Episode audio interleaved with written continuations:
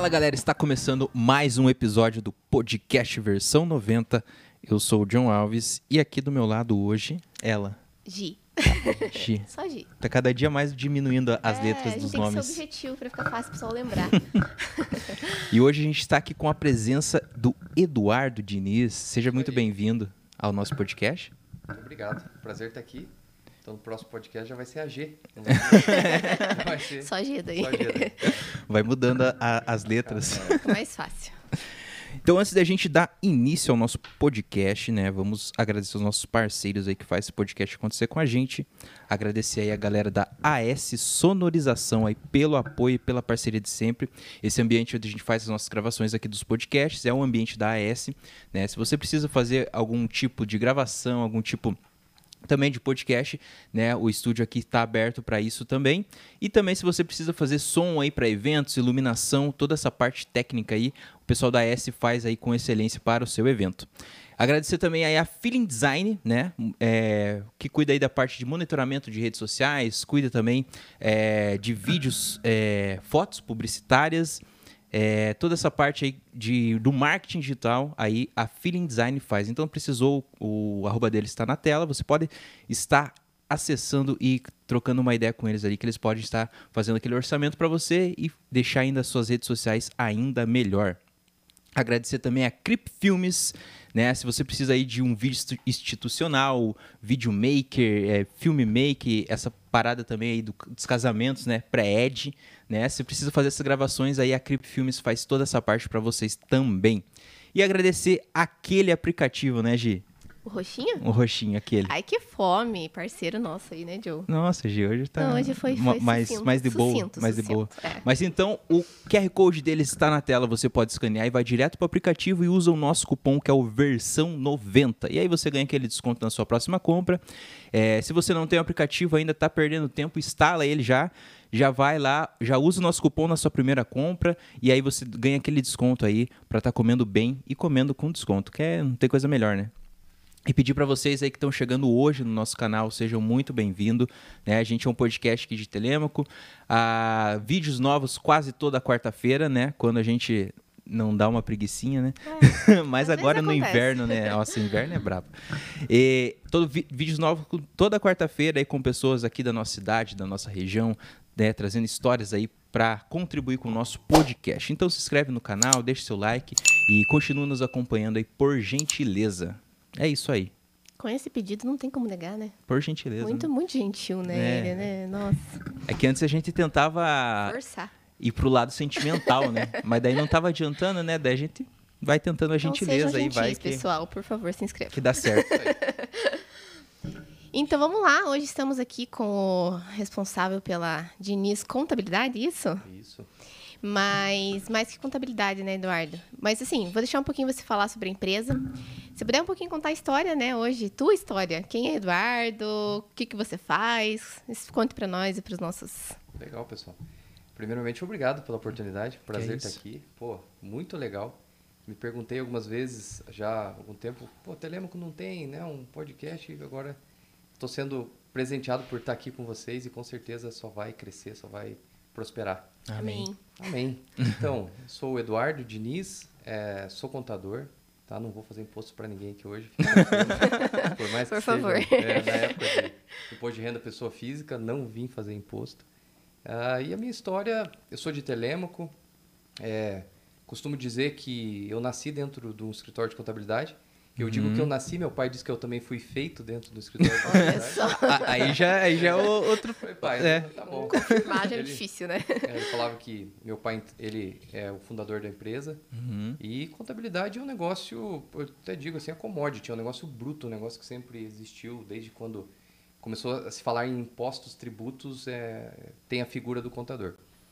Então eu sempre estive é, dentro do escritório, desde a época das máquinas de escrever, toda aquela coisa ainda manual, Nossa. aquele monte de caixa, né, um monte de, de arquivo. E meu pai sempre me arrastou para dentro do, do escritório. E eu ficava puto da vida, né? Porque aí eu estudava de manhã, aí enquanto os meus amigos à tarde iam pro clube, aquela coisa toda, no contraturno, meu pai me arrastava pro escritório para entregar imposto, para ser office boy. Tinha não sei se vocês lembram, que acho que vocês não vão lembrar, aquelas bicicletas barra circular. Já, já. De, de ferro, assim, um cano grosso, assim, que você freava para trás. Aham. Aí ele me obrigava a ir pro escritório e fazer cobrança, entregar imposto. E eu, aí, naquele momento, sem entender, né? Bravo, porque, pô, era chato pra caramba.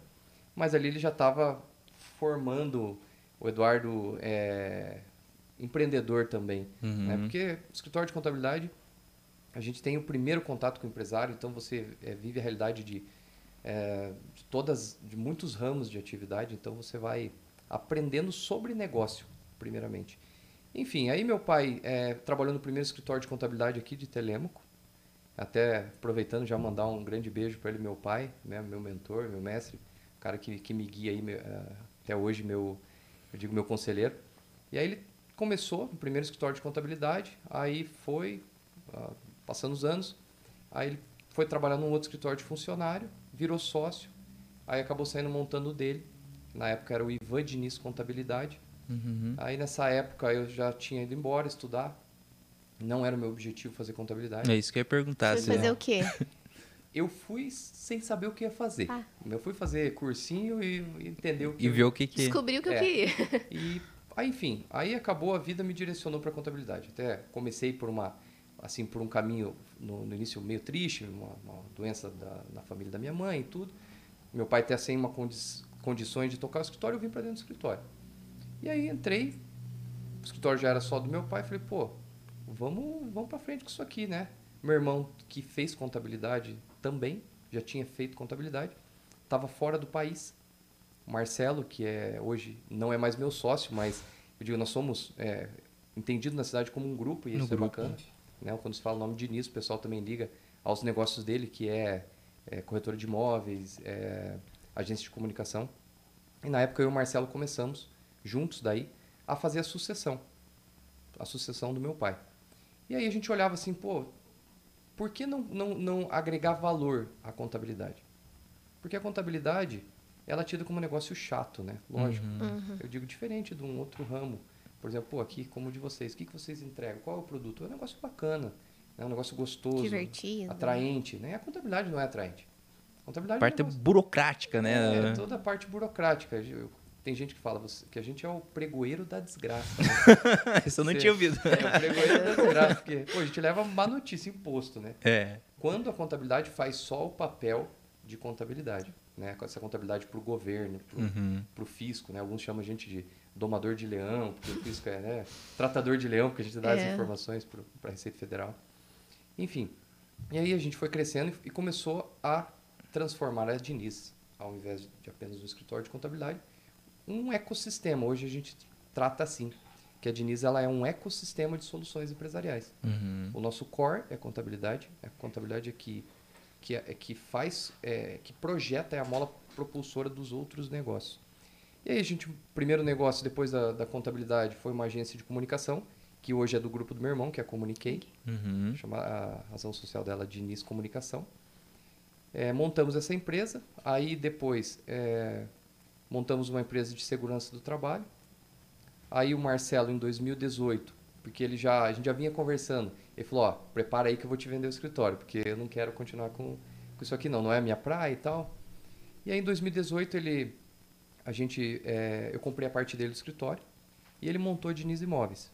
Então também é um fruto dessa, dessa, desse ecossistema. Uhum. Depois disso, ah, montei também uma empresa de logística. Então, o meu grupo hoje empresarial, meu ecossistema é contabilidade, segurança do trabalho, logística, eh, gestão financeira. Eu também tenho uma incorporadora de, de imóveis. E é isso, a Diniz é, é essa coisa, esse monte de coisa, entendeu? A gente entrega eh, soluções para o cliente. Costumo dizer que o, o ativo mais caro do mundo para o empresário é tempo, né? Porque você não pode nem voltar atrás nem comprar tempo. Então, uma vez que o empresário tenha o contador como um, um, um apoio realmente à gestão e que ele encontre num lugar só tudo que ele precisa, ele ganha com isso e a gente, é claro, consegue mais negócio, enfim, consegue é, fazer diferente. Né? Sim. É isso. É E- um facilitador, né? É um facilitador. E, e quando, e quando que começou a vir esse, essa ideia, assim, tipo, de esse estalo? De falar, não, vamos sair, é, vamos ser só da contabilidade e começar a prestar essa consultoria, dar esse apoio aos empresários foi uma ideia como um diferencial do, do escritório para conseguir, vamos dizer, Excelente. chamar, chamar mais pessoas? Muito legal.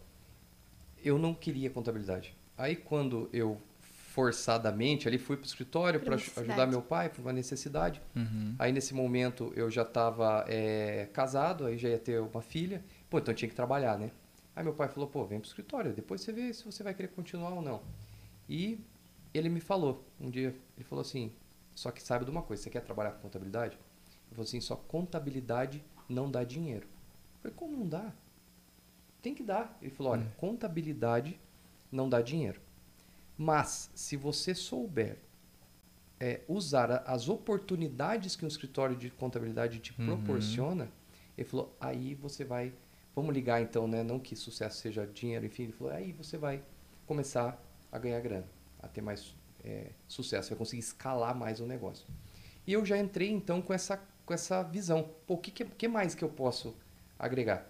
Então foi já desde o início, eu já entrei com esta vontade de fazer coisas diferentes. Por quê? O cara chega ali é com sonho, pô, porque quem vai abrir um negócio, ele está começando a realização de um sonho. E no escritório de contabilidade, ele, ele, ele é, mesmo sem querer, ele fala tudo que ele precisa. Se a gente tiver ali para oferecer, entendeu? Ele vende. Eu costumo dizer, ah, sempre na parceria, com, eu gosto muito das cooperativas né, Uhum. bancárias, e quando você está abrindo uma empresa, o cara não vai precisar de uma conta em banco? Sim. Ele não vai precisar, talvez, de um planejamento vai, financeiro, de um, como a gente tem lá, segurança do trabalho. Às vezes vai precisar, a maioria das vezes, né, alugar um imóvel. Ele não vai precisar fazer a logomarca dele, uma campanha publicitária, en- entendeu? Eu falei, pô, então dá para ter hum, tudo isso aqui, né? E montando outros negócios da contabilidade. E quando eu falava da, da cooperativa, às vezes eu brinco, falo, pô, se, eu, se fosse assim, né? Se eu pudesse até ter ali no escritório a ficha de abertura de conta, eu já Mas abria- isso ele já. eu já vi até a conta do, do empresário, entendeu? Então foi isso. Eu sempre tive essa visão de agregar mais valor ao produto principal, que é a contabilidade. É, e, e eu acho que você tendo esse, vamos dizer assim, esse leque, né, de, de serviços que você pode estar prestando, né, a- o seu cliente ali, os- a, quando a pessoa chega, é, é uma coisa que a pessoa vai, vai chamar a atenção, né? Falar, "Ó, eu tenho tudo aqui, né? A pessoa, você acaba fazendo a consultoria e vendo o que a pessoa precisa, né? E querendo ou não, aí você, hoje vocês são um dos escritórios que são referência na cidade, né? Com certeza. Fala, ah, quero, preciso de alguém para fazer contabilidade. Diniz. É Diniz, Amém. Sem dúvida. né? Assim Então, e- então eu acho que por esse diferencial, né, que você acaba tendo, né, esse é, esse leque de, de serviços ali dentro do, do próprio escritório, né? E eu acho que essa questão de prestar consultoria inicial também, para quando uma empresa está começando, é muito importante, porque eu acho que eu vejo, você deve saber mais que nós aqui, muita empresa que começa errado e acaba não dando certo, né? Exatamente. Porque, ah, não teve essa consultoria, não teve ah, esse suporte, tipo, ah, para onde eu vou agora? O que, que eu faço, né? Às vezes, aí já ali nos dois meses, seis meses, não dá nenhum ano, acaba fechando as portas, porque não tem. É, acho que você deve ter acompanhado muito a situação assim também, né, Eduardo? Exatamente. É, o, a gente vê o sucesso e o fracasso né, do empresário. Então, por isso que uma das coisas que motiva cada vez mais aumentar esse leque de soluções empresariais é para dar mais sustentabilidade a este empresário. Porque o pequeno, que, pequeno e médio empresário, que é o nosso cliente, a Diniz é muito, ela é 100% voltada ao pequeno e médio empresário. Esse cara, na grande maioria das vezes, é, ele é o faz tudo na empresa, ele é o tudo da empresa, entendeu? É o eu presa, né? É o eu keep. Ele, pô, ele faz as compras, ele é o financeiro, ele é o vendedor. Então, isso é, é muito bacana, né? É o que faz a, a empresa é, crescer, mas isso sem uma visão projetada do negócio realmente, somente a- o empresário com, a, com o feeling que a gente fala, o feeling sozinho é muito perigoso. O cara, ele- é ele que tem o dom pro negócio, essa sensibilidade, entendeu? Do que ele faz. Mas, a olho nu, somente olhar o futuro da empresa, assim, no, a gente brinca no zóio, Uhum. é muito fácil de se perder. É muito fácil de se perder. Então, o cara fica muito arrojado demais, ele começa a ficar muito destemido, entendeu? Principalmente quando a gente fala de, de grana mesmo, entendeu? Respeitar o caixa da empresa. Isso é muito falado desde sempre, que o, o caixa da empresa não pode ser o bolso do dono, né? Às uma vezes, coisa é uma coisa, é- outra coisa, outra é coisa. isso. Nada impede que o empresário, lógico, ele é, pegue dinheiro da empresa. Mas isso tem que ser registrado, ele tem que pegar esse dinheiro depois de todas as projeções feitas, as provisões. É, é coisa simples, vai. Por exemplo, eu tenho um funcionário. Daqui 12 meses, o funcionário vai ter férias. E se eu não for, por exemplo, um comércio que em dezembro vai, vai faturar mais, eu não vou ter esse dinheiro daqui 12 meses para pagar essa férias. Se eu não provisionei, se eu não guardei essa grana, eu vou ter que já começar. Aí já começa um processo da, da, de, até mesmo da falência da empresa. É. Porque eu não tenho. Eu vou buscar um dinheiro que às vezes. Um recurso fora. É, um recurso fora que muitas vezes, assim, quando eu preciso rápido, é caro. Entendeu? Aí eu vou dispensar, vamos falar só de funcionário. Eu vou dispensar esse funcionário. Eu vou ter que pagar uma multa fundo de garantia. Eu vou ter que pagar um aviso prévio indenizado. E já para eu, se esse funcionário for sair amanhã, eu já tenho que ter outro para cobrir ele. Então naquele mês eu tenho custo duas vezes fora a multa. Então uma série de coisas, como eu disse, que a olho nu, o empresário ele perde a visão. E nós, é, o que nós fazemos, na Diniz, de um, um dos nossos produtos, que é o BPO financeiro, que nós fazemos desde a terceirização até mesmo do financeiro da empresa, do contas a pagar, receber, Uhum. fazer os boletos, cobrança, tudo isso, a gente faz esse trabalho também de fazer as projeções, mostrar para ele o quanto que ele tem que faturar, qual é a necessidade de faturamento dele, entendeu? Para que ele se pague e a partir dali comece a ter lucro. Então, aí é uma é uma assim, é um, é um planejamento realmente que a gente faz. Olha para o negócio, vai, brincar aqui, como o de vocês. A gente tem que pensar é, que tem aqui equipamentos caros, que esses equipamentos estão depreciando. Depreciação é um negócio é, complicadíssimo. É, esses equipa- equipamentos estão depreciando, vai chegar a hora de trocar. Trocar. E se você não reserva, se o seu faturamento mensal não está é, projetado para que você provisione essa grana, ah, não consigo ainda, Eduardo, não dá, pô, não estou conseguindo. É no começo da empresa, lógico. Mas pelo menos você sabe que deveria Uhum. guardar essa grana. Porque senão, daqui um ano vai, preciso trocar uma câmera.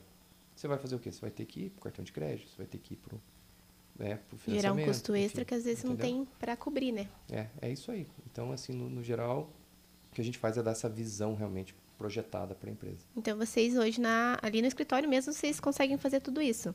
E hoje vocês atendem mais ou menos quantas empresas, Eduardo? Empresas, na nossa carteira, é, hoje, entre matriz, matriz e filial, a gente tem mais de 800 clientes, é, contando pessoas físicas, que também a carteira de um escritório ela é formada por empresas e também por pessoas físicas. Hoje a nossa carteira já é de mais de mil clientes. Olha só. Mais de mil clientes. Não só de Telêmaco. não só de Telemaco. É, a, a Diniz tem uma visão, hoje um sonho, né? tem uma visão muito bem é, desenhada. É, a Diniz vai ser o maior escritório de contabilidade do interior do Paraná até o final de 2024. Amém. Amém. Essa é o nosso, a nossa visão. Ah, eu digo que até as paredes do escritório, os funcionários, a gente faz com que eles também respirem isso.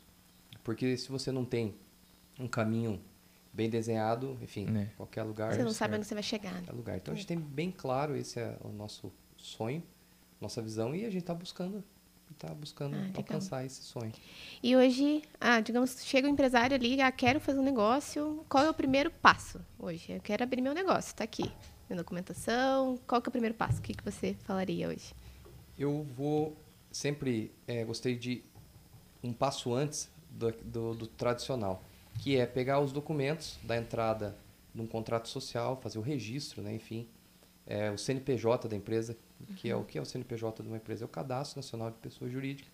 É o CNPJ, é o CPF né, Da empresa. da pessoa física. Então, é o- Comprovação que você existe. Exatamente. é, é o seu cadastro, né? o seu número ali. E então, antes até mesmo de ir para essa parte da, de constituição, eu gosto muito de entender qual é o sonho da empresa, como eu falo da, da, da minha. E eu sempre é, me coloco assim para o empresário, falo, cara, aqui é um papo de dono para dono, porque antes de contador, eu sou empresário, eu tenho mais de um negócio, pô, tenho mais, mais de 70 funcionários, então eu sinto a dor do empresário. Então vamos lá, pô, deixa eu te falar um pouco aqui do que é essencial você ver nesse início. Acontece muito, chega lá, vamos supor, chegam é, o Joe e a, e a G. no próximo é G. né? G, tá bom. Fica G, Chega o então. Joe- Vai ficar G. O Joe e a Gi, por exemplo, amigos, querem montar uma sociedade. É, vai, são amigos de infância e sonharam junto ali com alguma coisa, um restaurante. E chegam naquela emoção de fazer o negócio. Ninguém começa uma empresa, ninguém começa nada para dar errado. Sim. Só que se o contador não se coloca nessa posição de um apoio realmente à gestão, um apoio ao negócio, só vai lá, ah, nós estamos dando todos os documentos, pô, dá o teu, dá o teu, vamos, vamos fazer a empresa. É importante ver as particularidades de cada um de vocês, entendeu? E deixar muito claro, entender qual é a regra do jogo. Tá, Joe, qual vai ser o seu papel na empresa? G, qual que é o seu papel na empresa? Por quê? É muito fácil de dar conflito. É muito fácil, ainda mais numa empresa, como eu digo assim, que a maioria das empresas, né, sociedade, é 50, 50%. Uhum. É uma empresa que ninguém manda. É duas forças puxando para lados, daí quando gera conflito, puxando uhum. para lados contrários com a mesma força, a mesma intensidade. E aí quem que perde com isso? A empresa. Quem que vai morrer? O negócio. Então começa com essa orientação. É, entender essas particularidades, sugerir que já no contrato social da empresa seja colocado todas essas previsões. O contrato social de uma empresa não é só o documento para ir lá e sair o CNPJ. É a regra do jogo. Ali tem que tá estar escrito tudo que foi acordado. Ninguém. Isso é, é, é natural do ser humano. Ninguém acha que vai morrer ou que vai ter algum problema. E aí, quando tem o problema, aí que você vê que a, a, a, o problema da falta de previsão, já nesse início. Então, respondendo mais objetivamente a pergunta, o que, que eu faço? Entendo primeiro o negócio, sugiro essas, é, esses acordos, uhum. quando é uhum. sociedade, e aí já entro nessas particularidades. Olha, você vai alugar um imóvel, então a gente já começa a apoiar nesse sentido. Tem a Diniz Imóveis ali, entendeu? Você quer, por exemplo, você vai precisar abrir uma conta, oh, vai lá para o Cicred, né? vai lá para o vai para as cooperativas. E então é esse apoio antes, mostrar para ele quando é, o empresário não tem, que a maioria dos casos o pequeno não, não chega com algo estruturado, a gente pode montar o plano de negócios para ele, fazer esse trabalho da projeção financeira, vai, é um restaurante, beleza. É um restaurante que tipo de comida? Tá, então o que, que você vai ter? Você vai ter mesa, cadeira, balança, é, utensílios de cozinha, enfim, fogão, geladeira, tá. Você vai, você tem essa grana, cara? Você, você, da onde está vindo a grana? Que é o capital social da empresa, uhum. né? Que muitos, a maioria não sabe nem o que é. Ah, que tem que pôr lá um valor. O que é o capital social da empresa?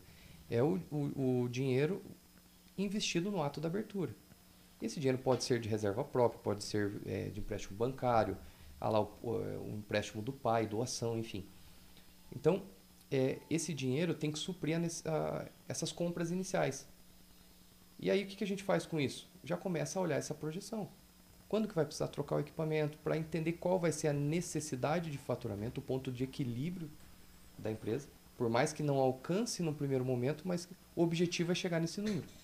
E aí o empresário já começa muito mais fortalecido, vamos dizer assim, a gestão olhando claramente aonde que ele, aonde que ele tem que chegar. E aí vai gerando metas, aí ele consegue trabalhar melhor o seu marketing, a sua comunicação, o seu público-alvo, e ele começa a ter régua para as coisas. Tem uma frase que eu gosto muito que diz: quem não mede não gerencia. Né? Então o que a gente entrega para o empresário são réguas para que ele comece realmente a medir as coisas e que com isso ele é, tenha muito mais chance de ter sucesso. E, e normalmente as pessoas que vão procurar vocês é, são empresas que já estão caminhando ou, ou são empresas que estão iniciando? Então, hoje a gente tem uma procura bem grande de empresas já existentes, até por essa. É, pela de ser um ecossistema, para a gente não ser só esse produto básico de contabilidade, uhum. né, que uhum. entrega imposto no final do mês. Então, a gente tem uma procura bem grande de, de empresas já existentes, e, naturalmente, por, a gente faz um marketing também bem agressivo de, de novas empresas. O empresário, ele tem buscado muito hoje a, a solução diferente contábil. Contabilidade, até, até muito pouco tempo atrás, era um negócio assim. Eu sofri muito isso na pele. É, o contador, era ele se sentia dono do cliente. Entendeu? Isso aqui é meu. Ninguém chega perto. E a, a, as relações assim de, de contabilidade grande maioria das vezes, ah, porque o contador, padrinho do meu filho, amigo uhum. lá de um tempo, tio, tio, enfim. Pô, um não vínculo. tem como, não tem, é aquele vínculo muito forte, uhum. né? Que a gente entende, pô, é legal isso. Mas se esse contador não, é, não evoluiu, não, não aumentou esse leque de soluções, ele vai se tornando para a, empresa somente esse custo, né? É esse cara que só vai como eu brinquei, né? O pregoeiro da, da, da desgraça. E, enfim, a, quando a gente começou a ser muito agressivo nesse ponto, a, de entregar outras soluções, eu sofri bastante isso na pele. Essa, como assim? É falta de ética, isso não pode. Eu, "Como Não pode, né? É solução para, para, o, para o cliente. E nisso começou a ter uma busca maior né, pelo nosso nome. e- e eu acredito que vocês foram um dos primeiros, né? Não sei, pelo menos foi os, os que eu vi, que u- começaram a utilizar essa parte do marketing para auxiliar nessa questão de divulgação, porque pelo menos eu não via muito é, essa questão tipo dos escritórios ter essa divulgação nas redes sociais, em outdoor, é, para querendo ou não atrair mais pessoas para dentro, né? Foi um da, da vamos dizer assim das dos objetivos que foi colocado para conseguir atingir esse patamar. Exatamente. E é, eu sempre achei um absurdo, por exemplo, não só dentro da contabilidade, tem áreas que são até bem mais complexas nesse sentido, né, como a medicina, o direito, de você não poder se projetar como profissional, como empresa. É, porque daí fica naquela, naquela lógica, daí o grande sempre grande, o pequeno sempre pequeno, porque aí você, a tua escala é muito menor, o teu poder de, de, de escalar, se você não pode usar o marketing, né? Lógico que a gente tem, eh, tem sérios, eh, vários cuidados que a gente precisa ter, nós temos um órgão de classe, que é o CRC, como tem a OAB, né? Nós temos o CRC, que é o Conselho Regional de Contabilidade, o CFC, Conselho Federal, que tem que, que rege as normas né, de como você fazer essa publicidade. E assim, a gente até mesmo quando estava se gerando dúvidas se podia ou não podia fazer, a gente sempre estava fazendo, né, colocando o nosso nome em evidência. E aí nos grandes centros começaram a surgir as contabilidades di- digitais, né? Isso começou a ficar muito falado e foi assim tendo uma disruptura, né? Foi desmistificando essa questão no, no meio contábil e hoje está bem. Os, os contadores eles estão fazendo eh, esse dever de casa de buscar o marketing como um aliado, né? É, isso é muito interessante porque, assim, como pessoa física, o povo só, con- só conhece a contabilidade lá quando precisa fazer declaração de imposto de renda, né? E agora o povo tá todo mundo louco atrás do contador, né? Então um pouco mais tranquilo porque prorrogou o prazo. Aí, aí Aí fica... vai deixar como É, bom isso- brasileiro vai isso- É isso a que eu ia falar, né? Pra última hora, sempre. Mas a gente não conhece mesmo, que nem o Jonatas falou. É, a gente começa com esse caminho, opa, pera, agora eu preciso fazer, tem valor X, preciso fazer declaração de imposto de renda, aonde eu vou? Quem eu vou procurar? Não sei. Aí você começa a perguntar pra mãe, pra pai, pra tio, pra irmão, pra né, conhecidos, e eles vão te indicar alguém. E a Diniz agora a gente vê como uma força, assim, né? parece que todo mundo conhece já. Aí eu preciso, ah, tem a Diniz. É tão mais, assim, conhecido. E isso é interessante até pela questão de é, facilitar a vida da pessoa física como da pessoa jurídica, né? Porque eu vejo muita gente que tem dificuldade hoje, como trabalho numa instituição financeira, que na ponta a gente vê, ah, eu preciso ir lá pegar tal documentação. Tá, mas como que eu faço isso? Que documentação é essa? Eu não entendo. Não, contador. Então, esse relacionamento do seja pessoa jurídica, seja pessoa física contador, com o contador, esse marketing facilita muito. Porque parecia que nem você falou, é uma coisa tipo, ah, é, é ruim, é chato, não me aproximo, é um bicho. e agora já não é mais assim. Tá quebrando esse tabu. Eu acredito que o que vocês estão fazendo com marketing é- facilita muito essa ponta, assim. Exatamente. Eu, eu digo que ah, o principal, os principais responsáveis por isso, lógico é o marketing, mas principalmente é a cultura que nós estamos eh, implantando muito forte dentro da empresa, que é o cliente no centro. Né? Eh, Isso é, a gente gosta de colocar nome em inglês para tudo, né? Que é chamado hoje de customer centric, né? Que é você ter o cliente no centro da sua atenção porque a gente começa a, a- normal as empresas começam a deixar de olhar para o cliente e você quer vender para o seu cliente aquilo que você acha que é bom e o cara não quer comprar Então, às vezes pô, você quer vender lá a Brahma duplo malte pô pega que é bom cara eu não quero. Eu quero tomar sei lá entendeu? A Estela quero enfim. E quando você coloca o cliente no centro da, da sua atenção esse esse jogo começa a, a reverter. Para você vamos lá falando de cadastro lá bancário. Isso para o escritório de contabilidade tem uma importância porque se você fizer isso rápido e se você tiver com toda a documentação em dia do seu cliente ou mostrar para ele que não está em dia deixou de pagar um imposto lá está com uma certidão que não está negativa Uhum. a certidão não está ok. E como aconteceu agora na pandemia, o banco lançou um crédito lá e é, tem que pegar de hoje para amanhã. Se você não orientou ele, não está com tudo ok, esse cara não vai poder pegar esse dinheiro. Que vai fazer, faria toda a diferença naquele momento. Entendeu? Então é essa atenção, esse, esse olhar para o cliente. Nessa linha, nessa, nessa pegada, a Diniz virou o ano agora, 2022, é, fortalecendo muito a estrutura para alcançar essa visão, esse sonho que é ser o maior escritório de contabilidade do interior do Paraná até o final de 2024. A gente montou outros novos departamentos. Eu estive é, em várias imersões é, fora daqui, muito focado em gestão e nisso, né, uhum. em marketing digital, em experiência do cliente. Então nós montamos no começo desse ano um departamento novo de relacionamento chamado Customer Experience, né, cuidar esse olhar para o cliente, entender como está a jornada dele né, dentro da, da empresa. E aí você começa a ter algumas é, métricas também para entender uh, a satisfação desse cliente. Montamos também um departamento de RH interno para cuidar, é, pessoas especialistas só para cuidar do nosso time. É, e para mim isso também foi uma grande, grande virada de chave como gestor, porque eu sou muito de processos. Eu sou até por isso que eu fiquei com a contabilidade, não meu irmão, uhum. porque eu sou muito metódico. As coisas são muito. Falo, tem duas coisas que me incomodam muito: é calor e bagunça. Então eu sempre odiei bagunça, então no escritório sempre é, mantive tudo organizado e fui fazer essas imersões e percebi que primeiro numa empresa, como diz uh, grandes gestores, né? Primeiro são as pessoas, depois são os processos, depois é a qualidade. Se você tem pessoas engajadas, não motivadas, motivação é um negócio que um dia você está, outro você não está. É. Se você tem pessoas engajadas, se você consegue que elas tenham pertencimento, que tenha esse realmente esse olhar de dono, né? Você vai ter uma empresa diferente. E aí a gente montou esse departamento para cuidar das pessoas. Aí também montamos então o CX, né, que é o Customer Experience, montamos o RH interno, montamos um departamento comercial.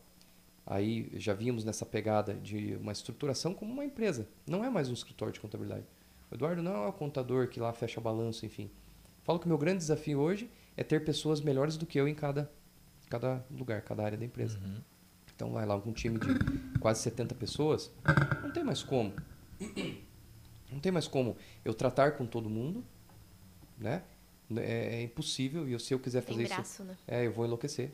Porque cada pessoa, existem até estudos sobre isso, que cada pessoa, é, quantas informações ela vai te gerar e, e quantas necessidades de resposta para você. É maluco, entendeu? Você não vai conseguir. Então você tem que ter pessoas. A gente já tem hoje esse, eu não falo como uma hierarquia, porque o ecossistema não trata com esse nome, chama de hierarquia, sim de uma matriz, uhum. né? É, então já tem, temos coordenadores, é, supervisores, líderes, entendeu? E, enfim, então a Diniz está como empresa projetada para esse crescimento e tendo o cliente né, no centro da atenção. E é isso que está fazendo toda a diferença. É legal que a empresa também ela não cresce só se você, ah, não, eu projetei que a gente vai ser uma grande maior, né, escritório de contabilidade. Mas só você ali trabalhando para isso não adianta, né? Todo time tem que estar tá colaborando para esse crescimento. Isso é, sem dúvida, o fundamental, né? Sim. E, e, essa parte de, de gestão de pessoas, eu acho que é uma coisa que antes é, era, de certa forma, visto, né? Dado uma certa importância. Mas eu vejo que é, de um tempo para cá, essa, essa, vamos dizer assim, essa ideia, isso foi, foi, querendo ou não, olhado mais né? Tipo, com olhado, carinho. Né? visto mais, é, com, com mais carinho. Porque, querendo ou não, tipo assim, beleza, tá? A tecnologia tá, tá avançando, mas por enquanto, né? É, a gente precisa de pessoas, né? Os sistemas não faz tudo sozinho, então a gente precisa de pessoas, a gente precisa ter esse olhar, né? E quando a empresa tem esse essa lado, vamos dizer assim, mais humano, é, mais com a pessoa, é, é uma forma da empresa conseguir crescer, né? E, e a questão das cooperativas, né? Como você falou, é uma, é uma das coisas que me chama muita atenção, porque eles pensam, né? Não só igual a gente pensam no nosso pessoal, nos colaboradores da empresa, mas também pensam no associado, pensam no cliente, é, de uma forma mais humana, de uma forma de entender realmente o que, que a pessoa realmente precisa, o que, que a empresa precisa, para, querendo ou não, de certa forma, crescer junto, né? Cooperar junto e estar tá cada vez é, maior, né? E, e, essa questão tipo de, do crescimento, né? Você já tem escritórios em outras cidades ou Ou só, só aqui em Telêmaco mesmo? Legal. Tem aquela frase batidinha, né? Quem coopera cresce. É. Essa é... É, essa é, é conhecida, né? Então, é, no- hoje a nossa matriz é aqui em Telêmaco. Nós temos uma filial em Ponta Grossa, Uhum. já há mais de oito anos. Então, eu fico hoje uma ma- a grande maioria do tempo no escritório aqui de Telêmaco, que é a nossa matriz, né? O processamento das informações é feito aqui, né? o time maior fica aqui. E essa filial em Ponta Grossa foi aberta estrategicamente até para essa projeção de crescimento. Aí meu pai, como eu disse, ele é o nosso fundador. Ele não, não tem assim mais tantas rotinas operacionais no escritório, mas ele sempre ele está sempre presente. Ele fica lá no escritório de Ponta Grossa. É, meu pai é um, eu falo, um jovem senhor que, é, enfim, ele é um cara fantástico e se ele ele não deixa a idade tomar Bater. conta, entendeu? E, e, e ele está muito ativo, então ele fica lá no escritório, participa da, da, dessa, dessa gestão. E a gente tem agora esse, essa ideia de novos escritórios justamente pela visão de, de crescimento. Mas hoje, matriz em Telêmaco e filial em Ponta Grossa. Você comentou ali questão de pandemia, né? A gente citou aí. É, teve muita gente pedindo socorro, que foi assim nesse. Porque teve, infelizmente, a gente viu muitas empresas fechando as portas que não conseguiram aguentar aí o baque. Mas teve, você teve alguma situação de empresa que foi, Eduardo, me ajuda, o que, que eu faço? Não tô dando conta, para onde eu vou? Gente, muitas, muitas, muitas. É, eu digo sempre que o contador, ele é o médico né, da, da empresa. E a gente foi muito procurado nesse período de pandemia com as urgências, né? Como as pessoas que estavam procurando na, nos hospitais, enfim, com os médicos auxílio à saúde, as empresas estavam buscando auxílio à saúde financeira do seu negócio. Porque nenhuma, é, isso era impossível de conseguir enxergar Prever. de prever. Nem a maior multinacional, pô, as maiores, conseguiriam colocar no seu planejamento, no seu plano orçamentário, enfim, no que fazem isso para vários anos né, para frente, uma pandemia mundial. Quem ia contar com isso? É. Aí eu sempre digo isso para o empresário: você tem que ter controle daquilo que você pode controlar. Você não sofre por antecedência com coisas que não está no seu domínio. Entendeu? Mas aquilo que você pode controlar dentro do negócio, você tem que controlar. Porque se você não controla nem aquilo que pode ser controlado, quem dirá se vai controlar daí o, o- quando vier o- uma pandemia mundial, entendeu? Aí, se você já está com aquela base é, vulnerável, é lógico que você a tendência ao negócio ir à falência é muito maior. E a pandemia foi cruel, né? Foi extremamente cruel com as empresas. É, então nós fomos muito procurados. Foi assim um período de muita tensão, até nesse quesito, por exemplo, ah, dos, dos créditos que, Que o governo liberou, não só para é, as empresas, teve es- esses também benefícios aos, aos funcionários, né? E esses, é, essas possibilidades, na época de suspender o contrato de trabalho, reduzir, o governo pagava uma parte.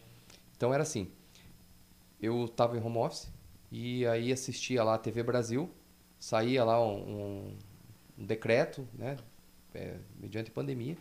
Aí dali 10 minutos isso passava no Jornal Nacional, de qualquer jeito, só aquele 15 minutos depois o meu celular estava Já. pipocando. Gente, Eduardo, como é que é isso? Como é que vai ser? O empresário... Eu preciso posso, ver eu não amanhã posso?" cedo já, eu preciso do crédito, né? Eu preciso lá do Pronamp, vários créditos. que ligaram. eu preciso disso, enfim. E aí eu fiz vários grupos de, de WhatsApp com os clientes. Aí eu assistia as matérias, é, a hora que saía na TV Brasil, fazia a interpretação daquilo. Tinha que buscar conhecimento também, que era uma coisa Exatamente, nova, né? é. Não tinha como. Tinha coisas que era muito duvidoso, né? Tinha que bus- eh, a gente tem esse suporte jurídico eh, também. Então a gente buscava isso, sentava com o nosso jurídico, pô, vai lá e monta daí uma, uma nota, aí informava os clientes. Então, mas teve teve uma procura muito grande nesse período, sim. Mas o que eu tirei de lição eh, da pandemia e já tinha tirado em outros momentos, mais uma vez na pandemia, como a gente se reinventa na dificuldade. É, isso é uma coisa, assim, não só falando de negócios, né? Ah, e, o, e o mundo sempre se refez, ele sempre melhorou em períodos de crise, né? Tem que Sempre se quando- virar, né? pô, sempre quando deu, desculpa, né? Deu merda, deu, Deu merda. merda. Agora precisa, precisa se reinventar, fazer Com de cer- novo. É. A zona de conforto ela é muito perigosa, né? Para o negócio dúvidas. também. Você está falando aqui de, de empresa. é, tem uma frase que eu gosto bastante que diz assim que não há crescimento na zona de conforto e não há conforto na zona de crescimento. E naturalmente os empresários vão entrando nessa zona de conforto. Se o negócio está legalzinho, entendeu? Aí você já tem um produto bacana, você para de se reinventar. Fica até com medo, né? Ah, se eu mudar aqui não vai dar certo. É, é isso aí. Esse medo de mudar, é time que está ganhando não se mexe. E aí vem, uma, vem um concorrente, enfim, faz um negócio maluco lá diferente. As reinvenções de negócio é, foram nesse caminho. Vai, N coisas. Sempre teve rádio, Sim. não é? Enfim, mas teve um maluco lá que viu, pô, se eu fizer um negócio diferente, assim, um podcast é, ao vivo, gravado, né? Pô, vai ser... é, e foi assim. Hambúrguer, sempre existiu. Até viu né, a galera aqui esses dias, é. o Jeff, enfim. É, sempre existiu. Tá, mas ele veio um cara com um conceito novo da hamburgueria, desse negócio mais né, elaborado, e fez toda a diferença. Então, todo negócio, ele se reinventa realmente em períodos de crise. E o brasileiro, o empreendedor brasileiro, pequeno, médio, se reinventou. E ele fez a coisa acontecer. Tiveram muitas empresas que não aguentaram, mas muitas se fortaleceram também nesse período. É, foi o momento de se adaptar, né? Todo mundo, né? Teve que se adaptar de alguma forma. E aquelas que abraçaram, aí que nem você falou, cresceram, nossa, conseguiram se transformar numa empresa muito maior, né? A gente vê empresas hoje que era ali pequenininha e que pegaram, não, opa, vamos fazer isso, vamos fazer aquilo, vamos se digitalizar, né? Vamos ir para o digital, vamos e cresceram muito, né? E é, infelizmente teve o oposto também, teve as duas situações. Empresas também que abraçaram, não, eu sempre fui assim, a síndrome da Gabriela, né? Eu sou assim, é. eu cresci assim, né? Enfim. É isso aí. E fecharam as portas e deixaram, infelizmente, sonhos a vez morrer, Exatamente. né? Vamos dizer assim. Tem um cara que diz o seguinte, que ele fala que o, a, a missão do seu negócio, ele fala assim, você tem que construir um negócio que destrua o teu próprio negócio. É mais ou menos assim a frase dele. Construa um negócio que vai destruir o seu, o seu negócio. Sempre esteja pensando em algo fazer melhor, algo melhor, novo, para matar o seu próprio negócio. Uhum. Esse é o, é o desafio. Porque a zona de conforto, ela realmente faz com que... Na, no meu ramo aconteceu muito isso. Né? A contabilidade, ela, ela foi cada vez mais ficando esse negócio feio, chato. É, eu vejo por mim, e vejo também pela região, né, os escritórios, muitos é, poucos escritórios tiveram sucessão, entendeu? Por exemplo, os filhos não, não quiseram fazer contabilidade. Esses quiseram. São poucos, é, né? Engenharia, quiseram fazer engenharia, medicina, direito, tá, todas essas profissões mais atraentes. E aí, é, é importante dizer isso, eu vejo uma oportunidade tremenda de futuro na contabilidade, tremenda. Porque hoje a contabilidade ela não é uma profissão atraente. A contabilidade não é nada atraente. Entendeu? Até com esse olhar de contabilidade como commodity, né? essa coisa mais bruta. Uhum. Ruim, feio e chato.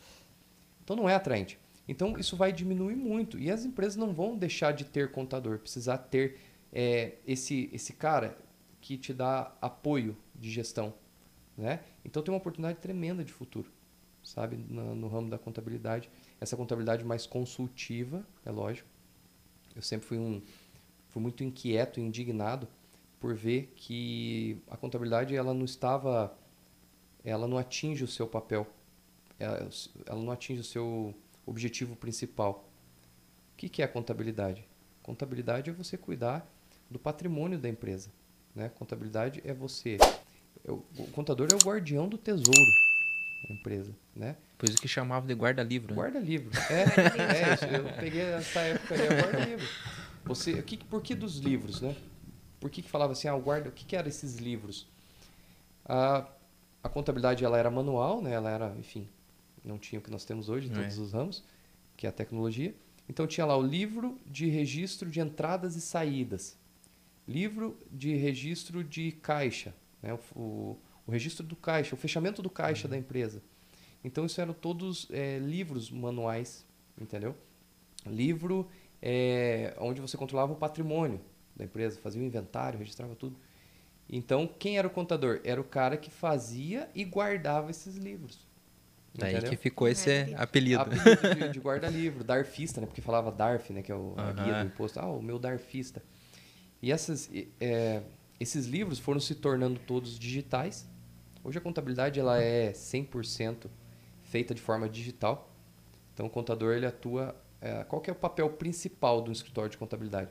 Além é, o básico da contabilidade, além de você fazer a regularização, a abertura da empresa, é você cumprir com as obrigações com, vamos colocar assim, com o governo que a, uma empresa tem. Quando ela nasce, ela tem obrigações. Uma criança tem que tomar as vacinas, tem que né, uhum. respeitar ali, tem que ter é, tomar certinho o, ali o, o, leite materno, enfim, enfim, para depois poder começar uma alimentação diferente, é, normal. A empresa também ela tem obrigações de entregar declarações para o governo. Quando falo governo, é governo federal, estadual e municipal. Tá? Por exemplo, se uma empresa é prestadora de serviço, ela tem obrigações com o município, que é o município que controla uhum. né, a uhum. prestação de serviço. E quando ela é um comércio, ela tem obrigação com o Estado, né, fazer o recolhimento do ICMS. Uhum. E tanto prestação de serviço quanto é, comércio tem obrigações com o governo federal. O contador faz esse, esse papel, ele cumpre com essas obrigações acessórias que a empresa tem com o governo. Então a gente declara as informações da empresa de faturamento, despesa, lucro, e a gente demonstra. Então, contabilidade, via de regra, é feita de declarações e demonstrações contábeis. Demonstrações são uh, é o balanço, né? Quando às vezes o, o, empresário só tem contato com isso quando ele quando o, banco pede, é. né? Fazer um empréstimo, a gente precisa. É, Pô, me vê aí minha, uma relação de faturamento, o meu balanço, é, a DRE, que é a demonstração de resultado do exercício. Uhum. Então a gente, assim, o produto básico da contabilidade é fazer essa representação da empresa para o governo e também cuidar dos vínculos trabalhistas que a empresa tem.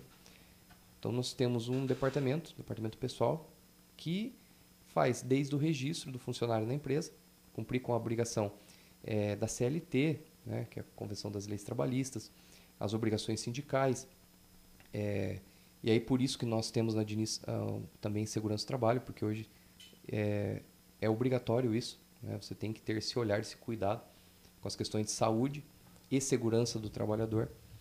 E você faz aí depois do funcionário registrado, aí você vai fazer a manutenção desse vínculo trabalhista, que é férias, né? Se uhum. tiver algum outro afastamento, até chegar na, na rescisão.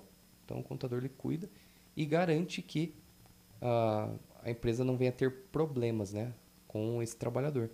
Ele, a empresa vai ter problemas se o contador a gente não fizer a orientação direito ou se ele não quiser realmente, não fizer os recolhimentos.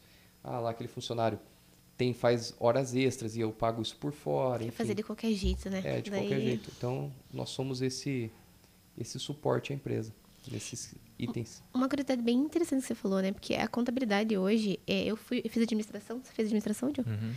Mas é, você acaba vendo como cursos, assim, tanto administração como contábeis. Ah, não sei o que eu vou fazer, vou fazer contábil.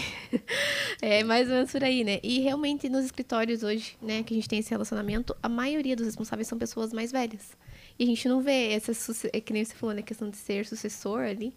Então, esse crescimento dos escritórios, daqui a pouco, infelizmente, vão acabar sendo fechados porque não tem alguém para assumir, não tem né, profissionais que tenham esse conhecimento e que não olham para esse lado do resto, porque não, não é só aquilo, não é só imposto, não é só isso, né? Tem todo, que nem você falou, tem todo um, um, um mundo ali que você tem que abranger né, na contabilidade. É, o pessoal acho que acaba olhando muito restrito. Então, gente, contabilidade não é chata.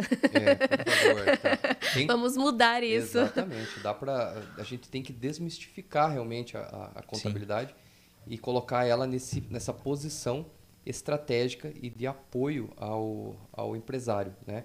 E os contadores né, devem cada vez mais se posicionar desta forma, porque isso é muito culpa nossa mesmo, é culpa da classe. Em se colocar nessa, nessa posição de não olhar para o cliente, só ficar olhando é, para essa responsabilidade técnica, e isso não é atraente.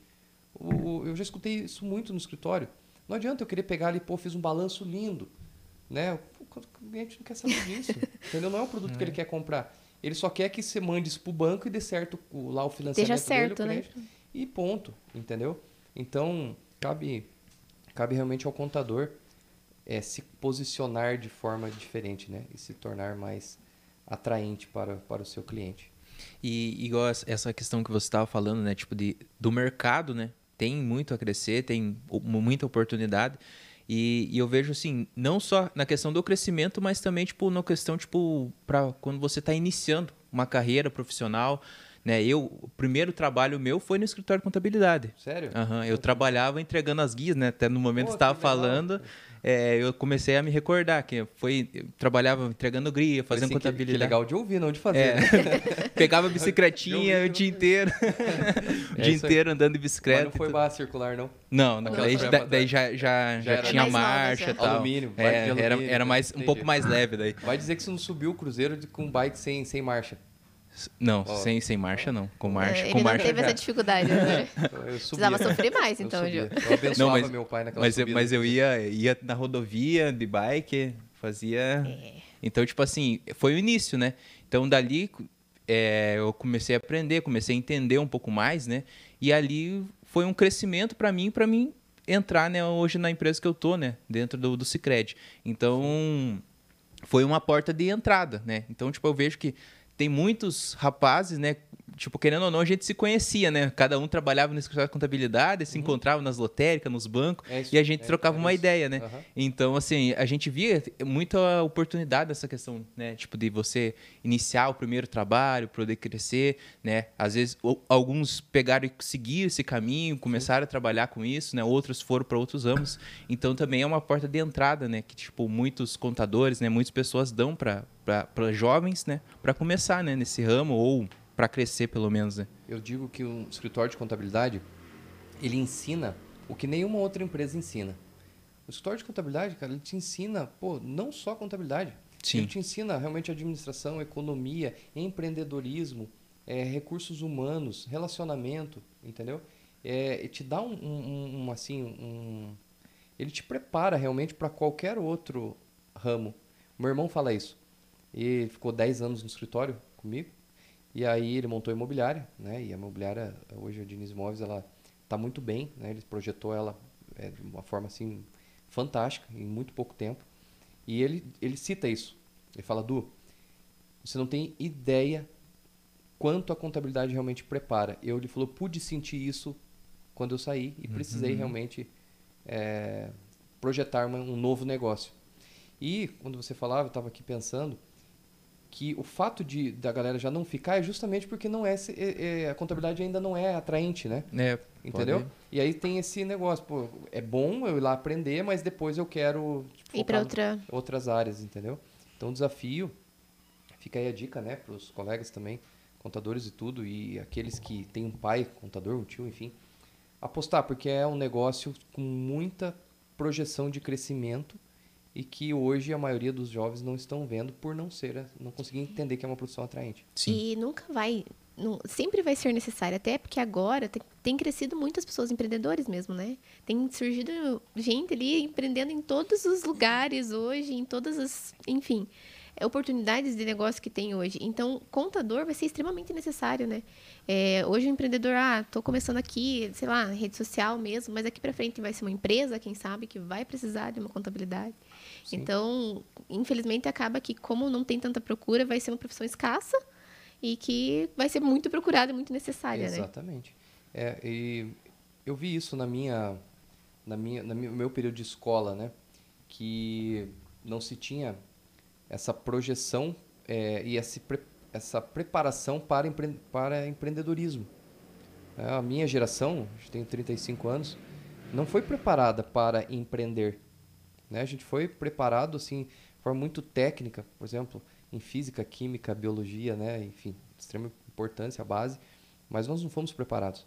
E eu acredito assim que uma coisa que foi importante da forma que meus pais eh, conduziram assim a, a minha formação foi que eles nunca assim, me obrigaram a que eu, aos 17 anos, saindo ali do terceirão, tivesse certeza do que eu queria pro resto da minha vida.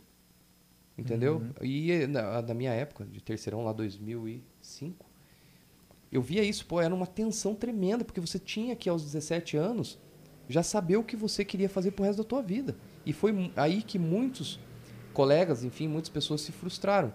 Porque aí fizeram lá um curso porque o pai e a mãe queriam. Forçou. Aí lá aos seus 24, 25 anos, é, aí já não se enfim, não, não conseguiram se encontrar. Uhum. Aí desanimaram de fazer um outro curso, aí começaram a buscar aí empreender sem um Conhecimento. um conhecimento, sem uma preparação. Aí do seu jeito ali começaram a empreender, né? E sem um suporte, sem um conhecimento, é lógico que a tendência é maior a não dar certo. Então, eu tenho duas filhas hoje. Até um beijo para minhas lindas Marias, Maria Eduardo, Maria Clara. E a gente fala muito sobre isso com a minha esposa também, que essa importância de você é preparar, verdade. né, para o também o empreendedorismo, por mais que não vá seguir uma carreira né, como um dono, gestor de empresa, mas que é importante, né, saber como isso como isso E funciona. é um assunto muito comum hoje em dia, né? A É, hoje, vê- hoje sim, né? É, internet, o Instagram mesmo, nossa, você é bombardeado com isso praticamente todo dia ali. Tem alguma coisa sobre empre- empreendedorismo. Alguém do, do meu círculo, eu posso citar pessoas que eu sei que são empreendedores que eu conheço. Então, é, eu eu tenho uma filha também, eu sei que o futuro, né, delas vai ser, né, ou nesse ramo, ou elas vão acabar trabalhando para alguém que foi um empreendedor, né? Então, esse é uma visão, assim, para o futuro muito, muito verdadeira. Já, já, já tá acontecendo, né? Exatamente. Eu sempre tive isso no meu sangue, é, empreender. E eu vejo o negócio em tudo, eu sempre estou olhando para as coisas, pô, o que, que eu posso fazer de diferente, de novo, né? E, ó, enfim, eu hoje eu brinco lá no escritório.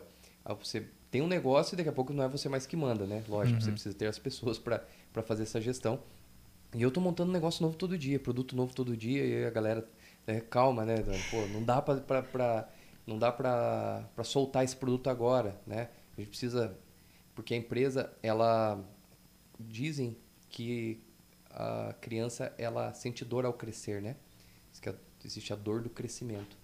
E essa- eu comparei também a, a, a empresa com uma criança, né? Falei, tem que ter depois CPF, enfim, tem que seguir certos passos ali no início. E uma empresa, ela também sente dor ao crescer. Cara, dói demais crescer. Dói demais. E é, on, e é a zona mais perigosa que a empresa passa. Né? Que é essa, esse momento. Você não é você não é mais pequeno, Uhum. você não é grande, você não tem departamentos para tudo, entendeu? Você precisa se reinventar, é aquilo que eu falei, você precisa aprender a ficar é, confortável no desconforto, entendeu? Não é mais você que vai fazer tudo na empresa, você vai ter que delegar, certo? Aí você vai ter que estudar muito, se preparar muito para esse momento. Por exemplo, o meu momento hoje é esse, entendeu? Nós não somos um escritório de contabilidade, nós somos um, uma empresa de contabilidade com vários outros serviços e produtos e que é, tem que ter departamentos é, especializados né, em, em, em tudo. Então é, é um momento assim que dói bastante crescer e você tem que estar preparado, né? Contador é o teu parceiro estratégico para esse momento, quem você pode contar. né? Eu acho que assim como uma criança, como você comparou, é uma questão de confiança, né? É, a partir do momento que você tem que delegar, você tem que passar o bastão para alguém, é quando você, como mãe, por exemplo, ah, leva a criança na escola. Opa, agora eu tenho que confiar no professor, não é mais eu que estou cuidando. E você tem que confiar que vai dar certo, que ali ela vai estar segura e que vão fazer o melhor trabalho com ela, né? É a mesma Exatamente. coisa. Você delegou ali, opa, vão, vou confiar. Você tem que, às vezes, virar as costas e eh, mesmo pensando, né, tipo, opa, será que vão fazer certo? Será que vão fazer do jeito que eu faria? Mas você tem que E é muito bom quando você consegue ter uma empresa que não depende mais operacionalmente de você. E o desafio do gestor, quando resolve é, crescer, né? quando resolve escalar o seu negócio, o grande desafio é você encontrar pessoas realmente melhores do que você e que a empresa não dependa mais operacionalmente de você. E isso, cara, é difícil demais aceitar. Eu sou extremamente centralizador. Assim, eu tenho uma tendência muito grande a fazer até a, a microgestão, aquela coisa, eu te entrego uma, uma, uma, uma parada para você fazer, entrego ali uma, uma missão, vira as costas, mas daqui a pouco já volta, e aí, Joe, deu certo e tal. Entendeu? É uma tendência que eu tenho, porque, como eu disse, eu nasci dentro do negócio, né? Pô, tenho extrema paixão pelo que eu faço. E você entregar isso é muito difícil, sabe? É, você fica, pô, será que vão fazer direito? Será que... E tem que ser assim. Se você quer crescer, você tem que ter parceiros, né? É, colaboradores, é, prestadores de serviço. É aí que a gente se encaixa, né? É Diniz. Uhum. Você tem que ter esse, é, esse conjunto né, de ativos e assim, os você tem que ter todos os recursos necessários. E pessoas boas é o maior, né? Com O maior certeza. ativo que uma empresa pode ter, o maior recurso. E é uma ótima dica para os empresários também, né, Eduardo? Até que você falou da sociedade, né? Às vezes a pessoa não quer, não, mas é, tem que separar. Não, mas não quero separar. Os dois vão fazer junto. Mas sabe que pela saúde da empresa é importante. Ah, confia essa parte na pessoa, deixa que você faça a tua parte, para que a empresa também né, tenha esse crescimento. E às vezes a pessoa quer abraçar o mundo e não, não dá certo, né? Não dá. Isso está muito claro que não é possível. A gente tem que é, delegar realmente, ter papéis e, e responsabilidades, né? Seja entre os sócios ou com o teus, o teu time, teus colaboradores. Até aproveitando, mandando um abraço aí para o meu time, para a galera da Diniz aí, que é uma galera é, fantástica, que está cada dia mais é, se engajando, enfim, está ficando na empresa realmente aquelas pessoas que, que, que têm paixão e que querem ser é, esse, esse exercer esse papel para o empresário, né, de suporte e apoio realmente. E, e já são quanto, quantos anos de contabilidade Então, exercendo-se? é, meu pai montou o escritório dele mesmo, o Ivan Diniz Contabilidade, no ano 2000. Mas ele trabalhou desde. o- Depois ele vai brigar comigo, eu falar, ele fala, pô, fica achando que eu sou velho, né? Primeiro que ele odeia que chame ele de seu Ivan. Ele fala, para, é Ivan. Nunca me obrigou que eu chamasse ele de senhor, tá sempre você. E meu pai trabalhou então no primeiro escritório de contabilidade aqui- de Telemaco, ano de 70, 60, não, não sei exato. E eu comecei no escritório, assim, é, à frente do, do negócio em 2009. Então já estou aí com, com 12, 13 anos aí à frente do negócio, mas como eu disse, já era arrastado desde pequeno, né? Pequeno, né? Brinco que eu nasci, meu pai disse que eu fui feito dentro do escritório, então já tem bastante tempo. E, e nesse, e nesse tempo, assim, né? A gente sempre faz essa pergunta aqui para os convidados, né? Nesse tempo de, de contabilidade, você já viu alguma coisa exótica, alguma coisa que você falou, ah, não acredito que eu estou vendo isso agora? Ou, por exemplo, algum, algum acontecimento que, que aconteceu que você guarda, assim, na, na memória? Cara, do escritório tem, acontece muita coisa engraçada. É, também com, com colaboradores, na época que o escritório de contabilidade era mais manual, você é, usava carbono, né? E aí a, a- a diversão dos mais velhos do escritório, quando chegava, quando chegava ali um office boy novo, né? Um, enfim, um estagiário, um brincava, né? Um escravo, né? Ali, era fazer lavar carbono. Nossa. Cara, fazia lavar carbono, pegar o carbono, ó, tem que lavar esse carbono para usar de novo. E aí eu e a presenciei pessoa fazia. Fazia, eu presenciei alguns meninos indo lá na, na, na pia do, do banheiro lavar o carbono, daí ficava com aquelas unhas com a mão. Tudo aqui- azul. Aquilo não saía nunca mais, cara. Então, é, tem várias é, coisas assim, exóticas, engraçadas que já aconteceram, é, que a gente vê dentro do escritório. Coisa é, legal, legal não, legal para quem vê isso. é que como a gente faz o departamento pessoal RH das empresas, então a gente tem contato com todos os funcionários. E a gente lança desde os primeiros, ali os dados, né? É, e aí você vê, cara, o absurdo dos nomes que a galera colocava, entendeu? Na- na- enfim, muito, muito, não vou citar aqui, Não. mas tem nome muito engraçado, né? Que o pessoal coloca, daí era a diversão do RH. Depois você escutava aquela risada, era, vem ver o nome desse aqui.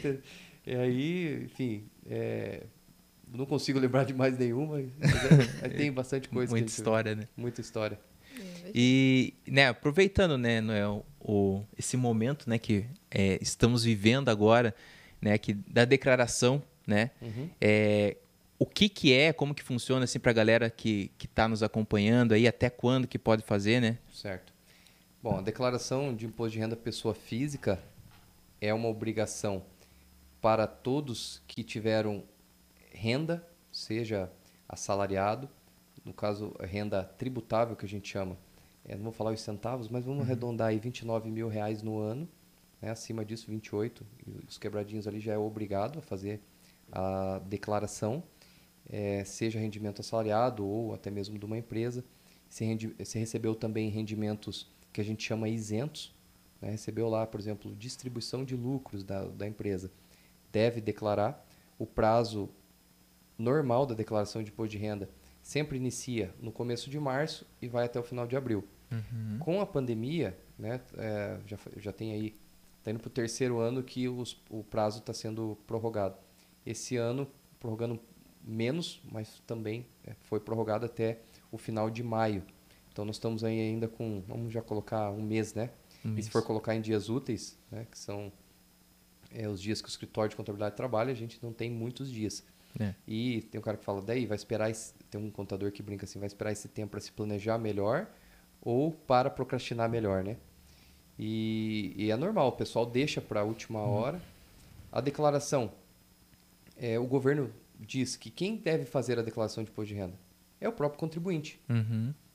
Mas na prática isso não funciona, porque a declaração ela tem, ela é muito complexa, ela tem várias particularidades que se você não fizer com um profissional, né, habilitado com um contador, vai te expor a um risco desnecessário. Às vezes você pode cair aí numa malha fina, que a gente chama malha fina é fiscalização, é quando você entrega a tua declaração e ela não é processada e ela fica lá com uma pendência que você tem que, que, que regularizar. Uhum. Tem várias coisas que a gente tem que, por exemplo, o contribuinte tem que prestar atenção.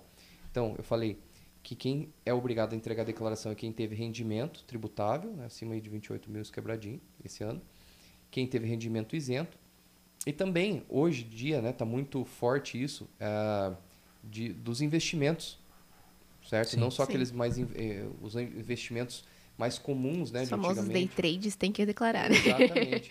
Hoje, se você declarou, se você declarou é, em renda variável, né, em mercado financeiro, seja independente do valor, você é obrigado. Então, essa é uma dica muito importante. Independente do valor, se você teve é, aplicação de dinheiro no, no, no mercado financeiro, você é obrigado a fazer a declaração de imposto de renda. E essas informações elas são cruzadas rapidamente com, com, com o governo. Se você não entrega a declaração, aí você cai numa malha fina, aí além de você pagar o imposto que você deve, você vai, vai ter uma multa, vai ter uma correção. Então isso é muito importante frisar. E quando você faz a entrega também da, da declaração, vamos supor, eu sou obrigado a entregar porque eu tive um rendimento lá de 30 mil reais no ano. Uhum. Só que também daí, nesse ano, vou colocar em 2021, eu comprei um carro e vendi uma casa. Exemplo. Eu também tenho que informar isto na declaração, certo? Por quê? Porque a Receita Federal é conveniada com o Detran, então ela sabe se você comprou ou vendeu o carro. Também ela sabe se você financiou ou não. E se você financiou, o banco vai informar. Então você precisa fazer na sua declaração do ajuste anual, que é essa que nós estamos falando, declaração de imposto de renda, ela, ela é ajustada nesse período de março, abril e nesse ano, né, maio. Tanto que o nome é ajuste anual. Mas quando acontece realmente a declaração de imposto de renda é dia a dia. É todo dia. Tanto que dependendo da situação, você não, você não pode esperar o ajuste para informar, você tem que informar mensalmente. Existem essas declarações mensais que você é obrigado a fazer em, em determinados casos. Se você tem mais de uma renda, entendeu? Uhum. Ah, eu, eu tenho lá meu, meu, minha empresa que eu recebo, meu, ah, eu recebo meu Prolabore. Por que, que é Prolabore, né? No, do, do dono da empresa? Dono da É o empresa. salário, né? Uhum. Prolabore é salário. Então eu tenho lá o, o meu Prolabore, recebo distribuição de lucros, mas eu também tenho aluguéis que eu recebo.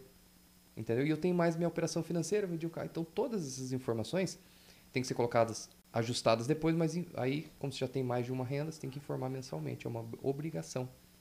E aí na declaração do ajuste anual, o contador ou o contribuinte, né, se souber fazer, vai fazer o cálculo da variação patrimonial. Por exemplo, então se eu tinha eh, uma casa no ano passado que valia 100 mil eu vendi e comprei uma de 200, eu tive uma variação patrimonial.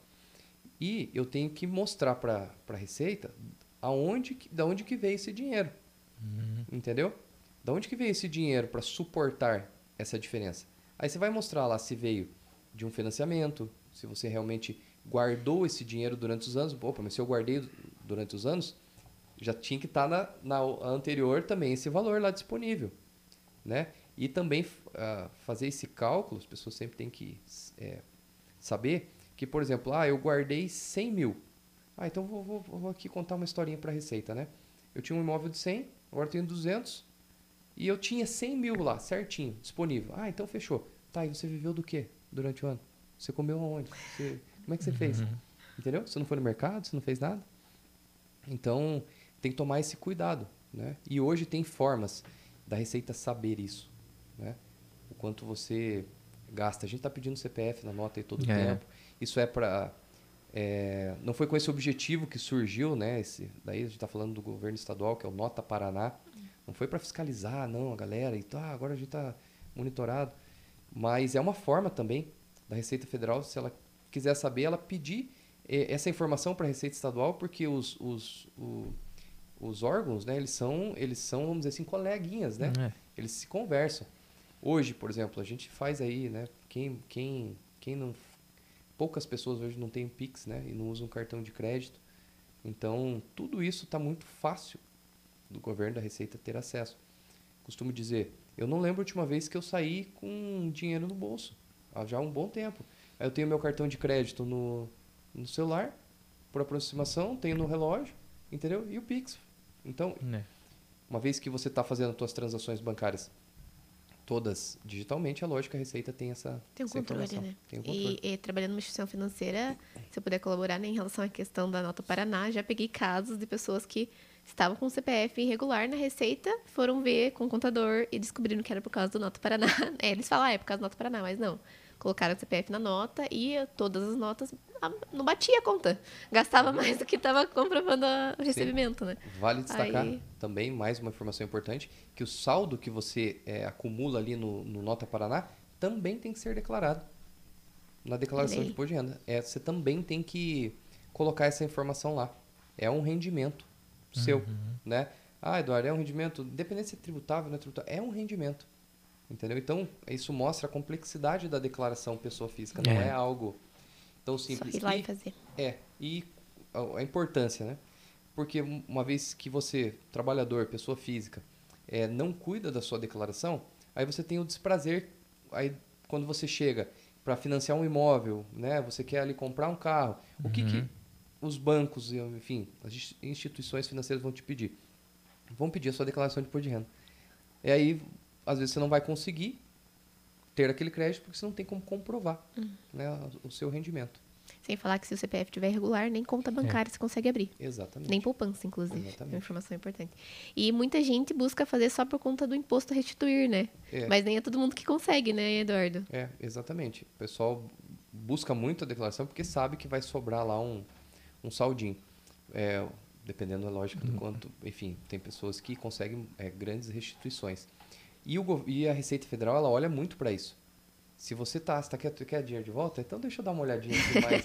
mais que eu vou dar aqui, ó. mesmo? Deixa eu botar a lupa aqui para ver se você realmente tem direito, se você não esqueceu de nada, Uhum. né?